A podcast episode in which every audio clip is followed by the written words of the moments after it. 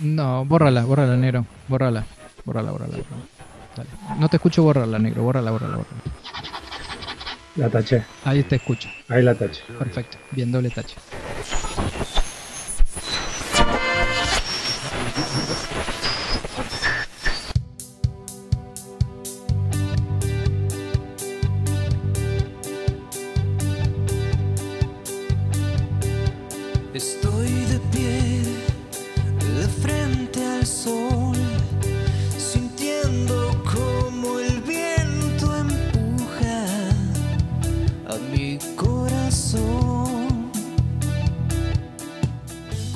Corredores, bienvenidos a un nuevo episodio de Maldito y Sensual Running. Desde el estudio Chabela Vargas, mi nombre es Pablo Mantese, pero no estoy solo en esta aventura. Desde la bellísima Barcelona está mi amigo y mi coequiper Cristian Beca. Buen día, buena tarde, buena nit. Desde el estudio Osvaldo Pugliese, Pugliese, Pugliese, en las mañanas y tardes cálidas de Barcelona, aquí los saludo efusivamente. Hoy tenemos a un amigo de la casa con nosotros porque vamos a hablar de running y de inspiración. Mejor dicho, de las cosas que se disparan en nuestra mente mientras corremos. Es conocido por todos ustedes porque es quien nos ha dado gentilmente la canción de apertura fuera de mí. Es el señor Sebastián Oriani Smur. Buenos días a todos. Acá desde Smore Studios Record Company del barrio de Abasto, Buenos Aires. ¿Cómo andan, muchachos? Muy bien, bienvenido, cabezón. Eh, un placer de volver a escucharte. ¿Cuántos años, negro querido? ¿Cuántos años? Mirá. ¿Cuántas cosas en tan poco tiempo? Eh, En muy poco tiempo, es cierto, es cierto. Hoy, hoy justo estaba recapitulando, digo, uy, ¿cuándo fue que corrimos con el negro en maratón? Y empecé, dije, uy, empecé a, a- a marcar fechas porque dije, pasó tiempo. Sí, un maratón mío y un maratón tuyo fueron.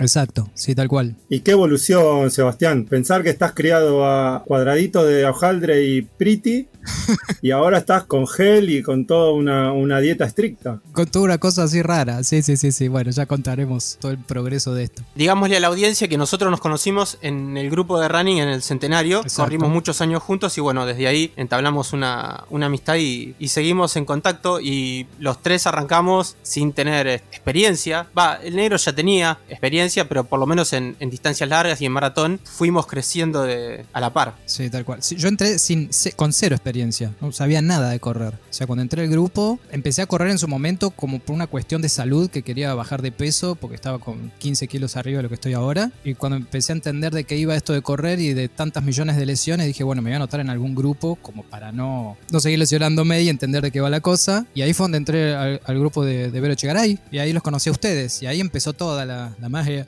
Y, y decime, Seba, sobre el tema que vamos a hablar. ¿Cómo te ayuda correr para componer y para acomodar las ideas? Mira, voy un poquito para atrás muy rápido. Como te decía, al comienzo, como no tenía la experiencia de correr, me resultaba muy incómodo correr y pensar al mismo tiempo. Era como que todo el tiempo estaba pensando eh, cómo correr bien. Eso me pasó. Después con los años, cuando empecé a sentir cuáles eran las sensaciones reales de correr, que llegase a ese momento póstumo, ¿no es cierto?, de, de cierto recorrido y de buenas sensaciones, ahí es donde empezaron a aparecer las cosas como acomodar ideas cuando uno está corriendo o el tema de inspiración. Eh, ahí recién creo que tardé unos dos años como para empezar a entender de me siento bien y esto me, me inspira a. Eso me pasó eh, con, con- con el tiempo, digamos.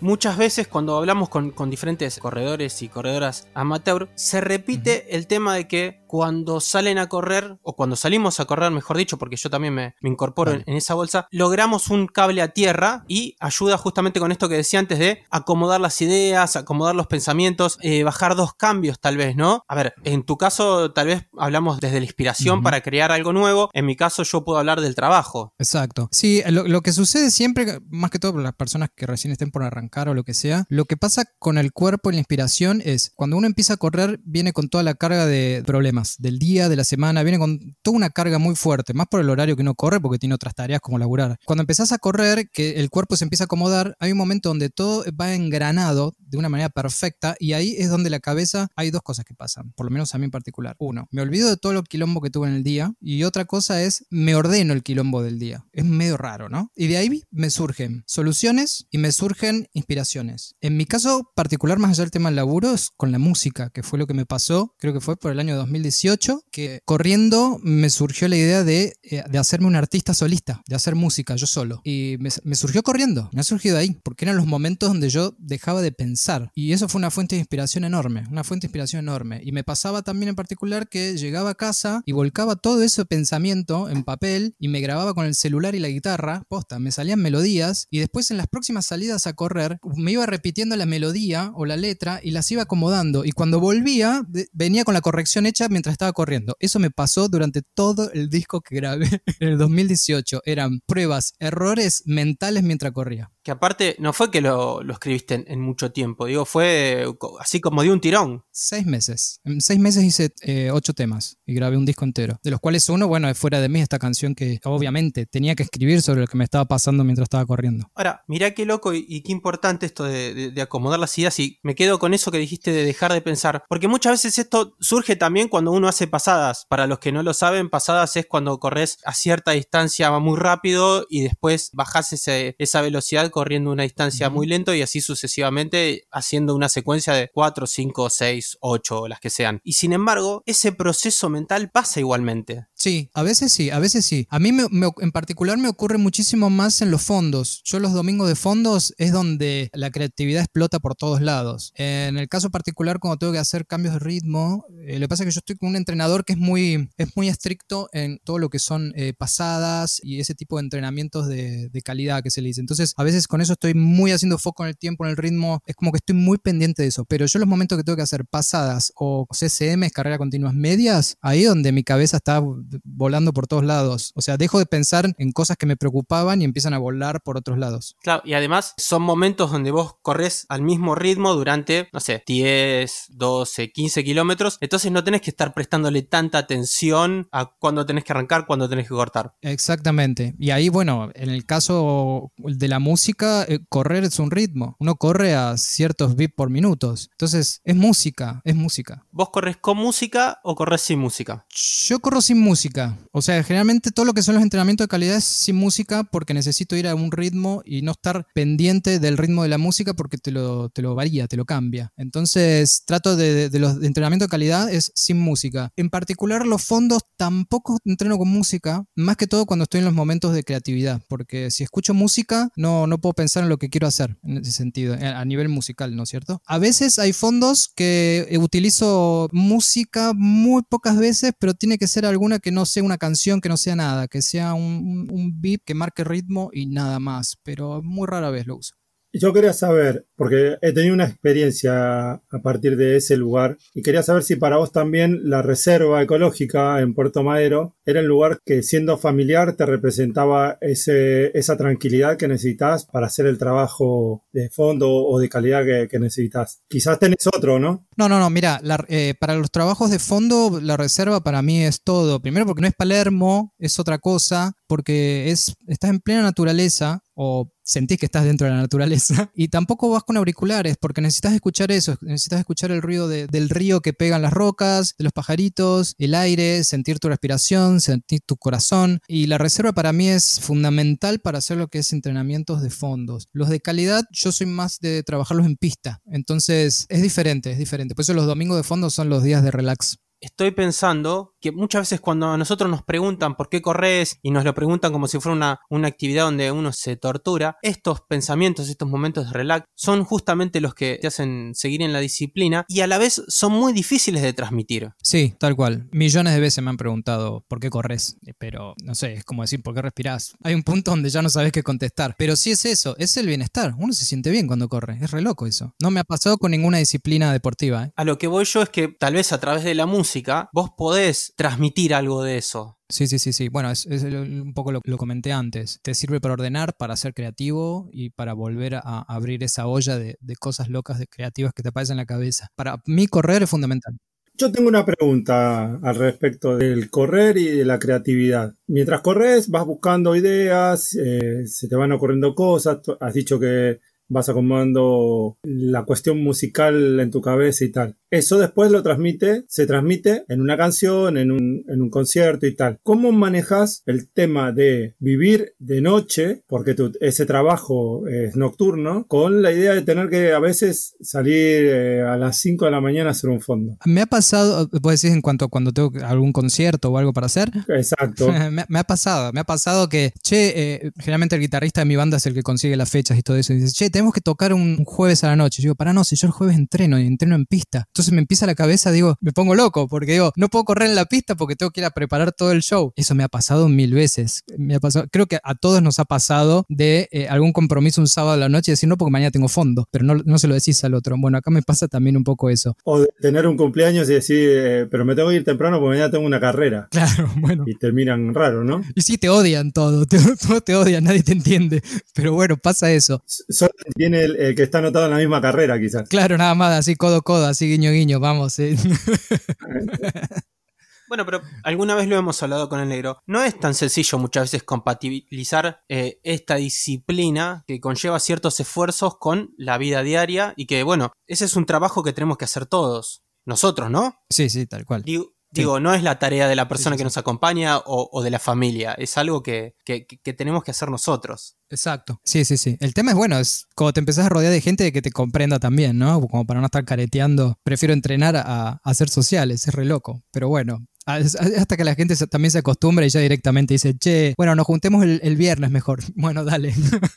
Quería retomar algo que habías dicho sobre el tema de los trabajos de calidad. Tenés una experiencia en pista. Incluso has, en algún momento has, has hecho alguna competición. ¿Qué podrías eh, decirnos sobre esa especialidad, ese, ese punto en donde personalmente he pisado, he entrenado en pista, pero nunca he competido? Yo jamás pensé que iba a correr en pista. Jamás. Nunca, nunca, nunca. Yo arranqué, como comenté en un principio, cero- con cero experiencia a entrar a un grupo de running por un tema de que yo venía con muchas lesiones y dije, bueno, quiero entender bien cómo es esto. Que fue en el grupo de Vero Chegaray, que ahí es donde lo conocí ustedes. Y ahí fue donde empecé a entender la mecánica de cómo es esto. Empecé a entender de qué va el tema de ritmos, pero sentía también como que era un grupo un poco más social y, y participar en carreras eh, sociales iba más un poco para ese lado. Entonces yo con el grupo ese fue como que entendí y tuve el empuje de decir, ok, esto es correr, que estuve unos cuantos años. Luego yo dije, bueno, ahora quiero ir por más. Necesito a alguien que me esté con un látigo de atrás diciéndome, dale, no, es así, asá. Necesitaba que me, que, que- que me reten realmente porque empecé a sentir de que quería más de lo que estaba haciendo. Entonces me fui a un grupo de, de Ale Britos, mi, mi actual entrenador, que Ale eh, entrena mucho en pista, también maratón, todas carreras largas también, pero Ale cuando yo entré al grupo me dijo, mira, si vos querés hacer maratón y querés mejorar tiempos, empecemos a mejorar los- las distancias cortas, las de 5 kilómetros, las de 10, empecemos a sacar esos ritmos como para a ver, para analizar cómo manejan las otras. Porque yo entré con la cabeza, quiero mejorar el ritmo de maratón. ¿Qué pasa? Cuando empecé a hacer esos entrenamientos para distancias cortas, Ale me dijo, ok,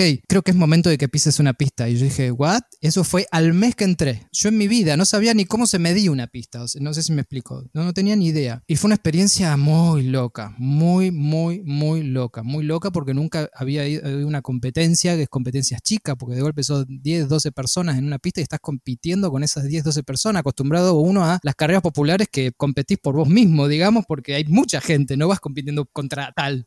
claro, acá es, tengo acá to- 10 que me están mirando así como, "Ah, te voy a vencer. Entonces es otra cosa, es otro empujón. Y la verdad que me encanta, me encanta. A partir de ahí no paré, hice muchas competencias en pista. Inclusive este año yo me federé con FC Max. Pude correr dos veces porque nos guardaron a todos, pero la experiencia en pista es hermosa, es hermosa por, lo que pasa con el grupo que te va a alentar y, después también porque terminas generando amistad inclusive con tus archienemigos, con tus némesis de las pistas. A ver, para alguien que no, que como nosotros dos, que no conoce nada, ¿qué diferencia me puede decir entre correr una carrera de calle y correr de pista? Te hablo de sensaciones, no de la cuestión que dijiste recién de que una es multitudinaria y la otra estás corriendo contra 10. Mira, las sensaciones, el tema es que uno pone demasiado, pon- pone el esfuerzo al 200%. No sé si me explico. Por ahí, cuando tenés que hacer, no sé, una competencia de 1500 metros o 3000, el, res- el resultado cuando vos terminas es como si hubieras corrido un maratón. Ese es el nivel de cansancio que terminas. O sea, ustedes que corren maratón, que son maratonistas, entienden a lo que va. Cuando uno termina el maratón, ¿cómo termina? Termina tirando el piso, que no das más con las piernas rígidas o no. Pasa eso. Bueno, con las carreras de, de distancias cortas pasa lo mismo. Cuando uno corre en pista, metes el 500% desde el 1, 2, 3 que tiran con, el- con la pistola, ¡paf!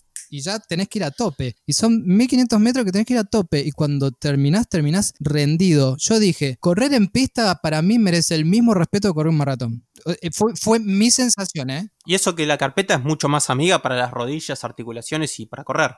Sí, sí, tal cual. Lo que pasa es que, bueno, es, uno está en, muy poco tiempo haciendo un, ritmo y una velocidad muy fuerte, a diferencia de un maratón que estás tres horas, cuatro horas corriendo, corriendo sin parar. O sea, son esfuerzos distintos, pero el respeto es el mismo, es el mismo. El señor Christian tiene un ping-pong preparado. Sí, efectivamente, tengo un pequeño cuestionario para usted, señor Oriani. Me das miedo. Eh, hace bien. Decías de que corres hace no mucho tiempo. ¿Desde cuándo corres? De 2014, seis años. Y qué evolución. Eso lo voy a anotar aquí. ¿Cómo evolucionó este muchacho? Ya está, escrito. Pero, por, por el amor de Dios. Has contado de la experiencia del running team, ¿sí? De, de pasar de uno a otro con distintas expectativas en, en cada uno. ¿La experiencia es positiva? Sí, sí es positiva. ¿La recomendarías? Sí, yo siempre recomiendo no casarse con un running team. Sí sentirse cómodo, porque uno llega a sentirse cómodo con su entrenador, pero no casarse. Si uno siente de que en un grupo de running está completamente haciendo un loop, que se siente que está haciendo lo mismo y te sentís achatado, primero, habla con tu profesor, con tu entrenador. Si tu entrenador no te va a dar más de lo que vos querés, es momento de cambiar. O sea, yo siempre digo eso. Ahora, si vos estás bien y te sentís con fuerza, en mi caso con Britos, que siento que cada vez voy por más, no tengo necesidad de cambiar. Pero cuando te pase eso de, de achatarte, es momento de pensar, hablar con el entrenador o buscar otras alternativas. Total, es, es, es progresar, es progresar y nadie se enoja por eso. Estoy completamente de acuerdo. ¿Cuál es tu distancia favorita? Y guay, ¿por qué? Distancias favoritas, 21, 10 y 1500 de pista. 1500 porque es velocidad, es un margen de muy poco tiempo, donde tenés que poner al mil por mil de voz. Es, y, me encanta, es, es una, la sensación de cuando terminás de eso es increíble. Después la de 10 kilómetros es lindo porque también es parte del resultado de lo que vos que corres en pista. Tenés que hacer un cálculo de del tiempo que vos haces en pista para después eh, ver si lo podés llevar a los 10 kilómetros. Y está bueno, está bueno como desafío porque siempre que mejorás en pista, después mejorás en las carreras de 10. Entonces las de 10 a mí me encantan. Es más, hice una de 10 en Concordia este año que me han dicho de que era la carrera más difícil del mundo por el clima, porque hace 48 grados y por un montón de cosas, y fue la experiencia más dura y más linda que viví en mi vida, así te digo. La de Concordia es, la de Reyes, chicos, es, no saben lo que es esa carrera. Es hermosa, nunca la había hecho y me empujaron para ir y fue una de 10 kilómetros y fue preciosa. Aparte llegás al corsódromo, luces, te sentís, no sé, es increíble. Y bueno, la de 21K es la que me gusta porque es una distancia donde ya te exigís más, no es el maratón, eh, que, que ya es un, eh, para mi gusto es un poco más tedioso, pero el 21 es, es ahí el- el mix entre el 10 y el, y el 40, entonces estás como ahí en el medio y es una distancia linda para desafiar, no sé, a mí me gusta porque ahí recorres la ciudad, recorres lugares para conocer, un montón de cosas. Maratón tuve poquitas experiencias y fueron duras, fueron súper duras, obviamente que me encantaría repetirlas, pero no están hoy en mi proyecto de decir, bueno, a ver, quiero hacer un 42. Vale, perfecto. Estoy bastante de acuerdo en tu podio. Uh, gracias. Las carreras, de acuerdo a lo que vos pensás, ¿hay que acabarlas como sea o de ser necesario se abandona? No, se acaban, se acaban como sea. O sea, porque uno se prepara. a- Vos ab- abandonás y te lesionás, obvio. Si de golpe te pegas un- un- una lesión en medio de una carrera, y bueno, hay que parar. ¿Qué va a hacer? Y listo, no hay que bajar los brazos. Pero hay que terminarlas. Hay que terminarlas. Por más que tu ritmo empiece a bajar. Mira, me ha pasado del año pasado en la carrera del vidriero, una carrera también muy popular que se hace acá en provincia de Buenos Aires, que eh, a los 5 kilómetros me quedé sin aire. No me expliques. Va, así me explico. A las dos semanas entré con pulmonía. Entonces me quedé sin aire a los 2 o 3 kilómetros, no me acuerdo bien. Ok. Empecé a quedar sin aire, la boca del estómago se me empezó a poner rígida, se empezaron a poner rígidos los abdominales, empecé a bajar, a bajar el ritmo cada vez más, a bajar cada vez más el ritmo. Justo me lo cruzo a mi entrenador, a Ale, y me dijo, Seba, si realmente no puedes respirar, para. Si no, termínalo. Caminando, pero termínalo. Y lo terminé. O sea, no paré. Caminé, seguí y lo terminé. No hay que, no hay que parar. Nosotros en este podcast suele- solemos ser eh, políticamente correctos. Hasta esta pregunta. Hasta, que, hasta acá, hasta que rompemos todo. ¿Qué carrera te sorprendió gratamente? La de Reyes, es la que les dije antes. La de Reyes para mí fue, la pongo en el podio. Mirá que hice, hice las de Buenos Aires, 21K de Buenos Aires, hice varias, hice, hice varias carreras, pero la de Reyes me pareció una, una locura. Si querés te cuento por qué, pero me parece una, una- una experiencia mágica. Sí, sí. Vale, ok. Lo que tiene Carrera de Reyes es lo siguiente. Todo Concordia se prepara para ese evento, por ende es muy popular. El clima es muy duro, es muy duro. Uno cuando llega lo, sentís que decís no puedo correr nada porque voy a estar con el pulso destruido. Pero ¿qué pasa? Cuando vos llegas ahí, toda la ciudad de Concordia está por eso. Gente en las calles. Desde el momento que uno sale a correr en la largada, hay gente y gente y gente en las veredas. Pero no te estoy hablando dos o tres personas, mucha gente que te está gritando o que está gritando, vos sentís que te gritan a vos, todo el tiempo desde que arrancás hasta que terminás. No hay un momento de pausa de gente que te aliente, está todo el tiempo... "¡Eh! Vamos, y todo te gritan, y están los vecinos con las mangueras tirándote agua porque hace mucho calor, como lluvia. Es una fiesta, entonces no hay manera, no puedes parar en esa carrera. Te sentís mal por el clima, pero no hay manera de frenar, porque te alientan la gente. Es increíblemente mágico el empuje que tiene eh, para eso. Y cuando uno está empezando a llegar a la meta, la meta es en el corsódromo. Entonces, pensá eso, era el corsódromo con las gradas repletas de gente. Vos venís solito corriendo, con luces y flashes por todos lados. Te sentís una estrella, posta. Ahí dije, listo. No soy un rockstar posta, pero me siento un rockstar ahora. Entonces, para mí la, la- la de Concordia, y después lo que sigue después, porque la fiesta sigue hasta las 1, 2 de la mañana, porque sortean autos, hay, no sé, es una fiesta, música, gente, gente, hay para comer, para tomar. Es una fiesta, la verdad que es una fiesta y, y- y es una experiencia muy linda para hacerla. Me gusta, me gusta escucharlo y ya me lo estoy anotando en, en mi agenda. Anoten, anoten. Bueno, acá es donde... Además, Sí, diga. Que alguna vez hemos hablado nosotros de qué lindo cuando una ciudad celebra su carrera y la abraza. Absolutamente. Es lo que nosotros creemos que le falta a Capital abrazar su, su media maratón y su maratón, ¿no? Sí, sí, es muy frío acá. Está muy frío, es muy frío. Bueno, pero igual para los locales es muy frío, porque los que vienen de afuera le, le fascina. Tal vez en realidad hay algo de una visión nuestra, de que, de que le falta algo, pero eso me encanta, de que, de que la ciudad celebre su carrera, está buenísimo. Sí, sí, sí. Bueno, eso es lo que pasa en Concordia, es una locura. Prosiga, negro. Acá sí, pateamos la mesa a la mierda, no pasa nada, ¿eh? Con nombre y apellido. Hablamos de la carrera que te sorprendió gratamente. ¿Y cuál te decepcionó? La carrera de El Vidriero. La carrera del Vidriero me la inflaron mucho. ¡Wow! Sí, ¡Qué sorpresa! sí. La carrera del Vidriero me la han inflado mucho. Me la han inflado demasiado. Me han dicho de que era una de las mejores, un montón de cosas. Pero no, primero, bueno, yo no tuve buenas sensaciones y eso sumó a que no me guste. Pero es un terreno muy difícil, la carrera del vidriero, porque hay muchas subidas y bajadas largas, muy largas. Y el- tampoco la organización, no sé, no, no, no, no, no la sentí, no la sentí óptima. Es más, eh, yo dije, no la voy a hacer de vuelta. Terminé de correr y dije, no la voy a hacer más. Y no ha pasado más de uno del grupo, ¿eh? Pero la carrera del vidriero eh, fue la que menos me gustó. Vaya sorpresa. Mira, yo la tenía anotada como pendiente. No, bórrala, bórrala, Vale, negro. vale. Bórrala. Bueno, me, ahorro el viaje hasta allá. Dale. No te escucho borrarla, negro. Bórrala, bórrala, bórrala. La taché. Ahí te Ahí la taché. Perfecto. Bien, doble touch. Vale. ¿Hay alguna carrera que desees correr y aún no lo hayas hecho? Que esté en tu agenda así como eh, impostergable. No. Ah. Por- no sé, las carreras yo las siento como que van surgiendo. No, no, o sea, sueño, sí, me encantaría correr en otros países, eso me encantaría. No sé si una carrera en particular, pero me encantaría hacer New York, me encantaría. Me encantaría ir a correr a- por por España, me encantaría. Est- Estuve corriendo por España, pero haciendo un, tipo un entrenamiento, pero no carrera. Pero no, no sé si lo tengo así como un objetivo, como un sueño, y me encantaría hacerla de no sé cuál. Pero eh, sí, sí correr algunas afuera, eso me encantaría. New York, me encantaría la de Liverpool, que sé que ustedes la hicieron, y por todo lo que me contaron, y yo que soy músico, me muero muerto en el momento, creo. Ah, voy, voy a hacer eh, así como, voy a buscar palabras como muy rebuscadas. Te caes de culo. Por eso, eh, sí, sí, sí, es que sé que es así, es así. Yo creo que estaría corriendo como si estuviera corriendo en Disney, calculo. Ah, la de Disney también me gustaría hacer, che. Hablando de, hablando de carreras épicas. Esa me gustaría, la de Disney. Ahora sí. Ahí tengo una, mira. Ahí está, ¿ves? ¿Ves? ¿Viste que había al final?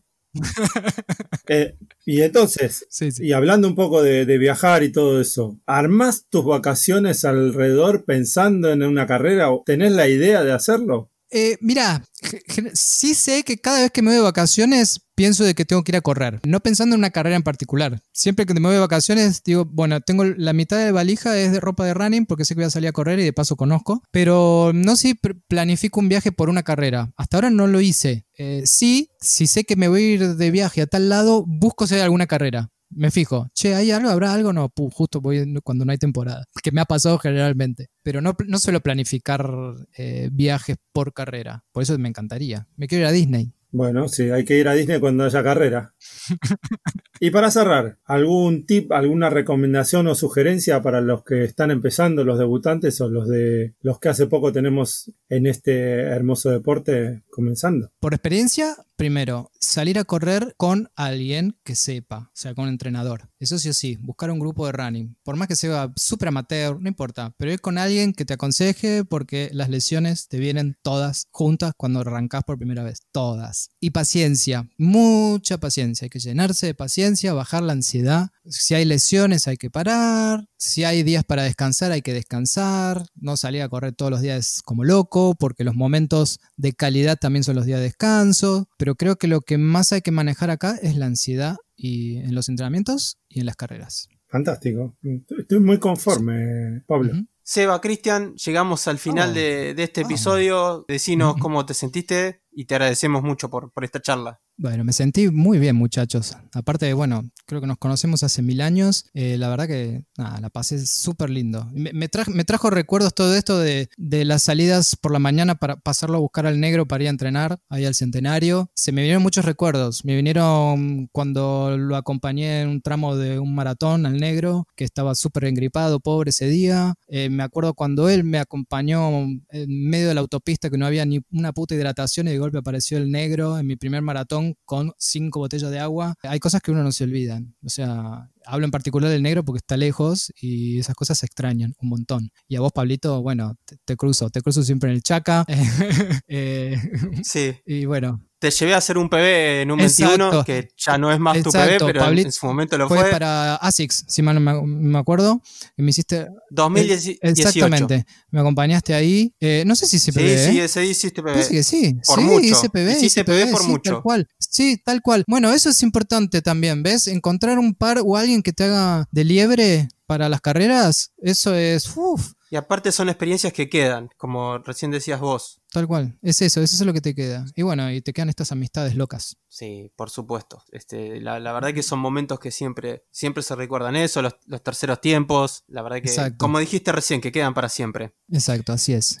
Quienes quieran contactarse con nosotros, tenemos una cuenta de mail que es maldito y sensualrunning arroba gmail y una cuenta de Instagram que es maldito y sensualrunning. Eso fue todo por hoy. Mi nombre es Pablo Mantese y los despido hasta la semana que viene. Desde aquí de Barcelona, Cristian Vega se despide de todos ustedes y nos vamos a ir con la música de un pibe nuevo, un pibe que va a andar bien, ¿eh? Presten atención. Adeu, ciao. Bueno, acá Sebastián Oriani, me despido del Smore Studio Record Company. Eh, muchas gracias a todos y bueno, y les dejo la canción que compuse en el 2018 eh, después de correr mi primer maratón, que se llama Fuera de mí. Gracias.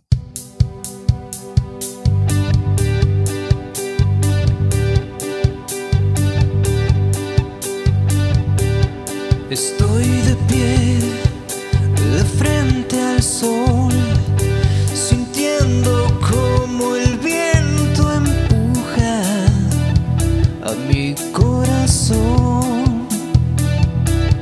Empiezo a andar, sentir